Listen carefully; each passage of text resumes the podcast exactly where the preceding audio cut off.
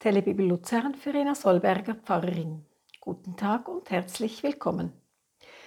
Josef hatte ein bewegtes Leben. Er war der Liebling seines Vaters Jakob und darum zog er den Neid und die Missgunst seiner älteren Brüder auf sich. Am liebsten wären diese ihn losgeworden.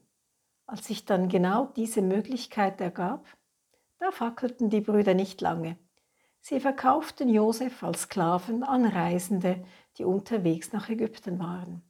Dem Vater sagten sie, ein wildes Tier habe ihren Bruder Josef angegriffen und getötet. Dieser war über diese Nachricht untröstlich. Die Brüder, die waren sich sicher, dass Josef als Sklave nicht lange überleben würde. Doch da täuschten sie sich gewaltig. Josef überlebte alle Strapazen, nicht zuletzt dank seiner positiven, optimistischen Lebenseinstellung und wurde im Laufe der Jahre zur rechten Hand des Pharaos, des Herrschers von Ägypten.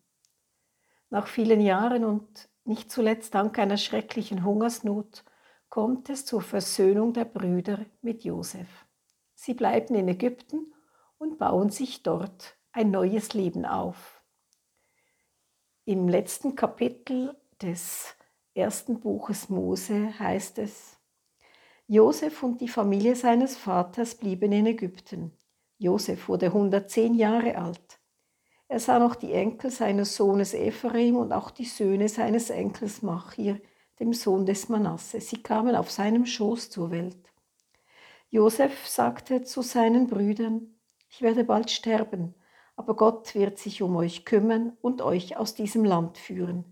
Er wird euch in das Land bringen, das er Abraham, Isaac und Jakob verheißen hat. Daher ließ er die Söhne Israels schwören, wenn Gott dies tut, dann nehmt meine Gebeine von hier mit. Josef starb im Alter von 110 Jahren.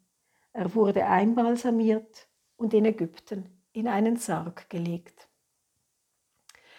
Josef und auch seine Nachfahren, die Israeliten, standen unter dem Schutz des Pharaos. Und auch die nachfolgenden Könige nahmen keinen Anstoß an ihnen. Sie lebten zwar abgesondert von den Ägyptern, vermischten sich nicht mit ihnen, da sie zu einem anderen Gott beteten als diese, doch sie lebten in Frieden miteinander, waren akzeptiert. Dann aber änderten sich die Zeiten. Ein neuer König kam an die Macht einer, dem dieses Volk, die Israeliten, unheimlich war. Welche Folgen dies für die Israeliten hatte, davon erzähle ich Ihnen morgen. Nun wünsche ich Ihnen einen guten Tag und freue mich, wenn Sie morgen wieder an der Telebibel dabei sind.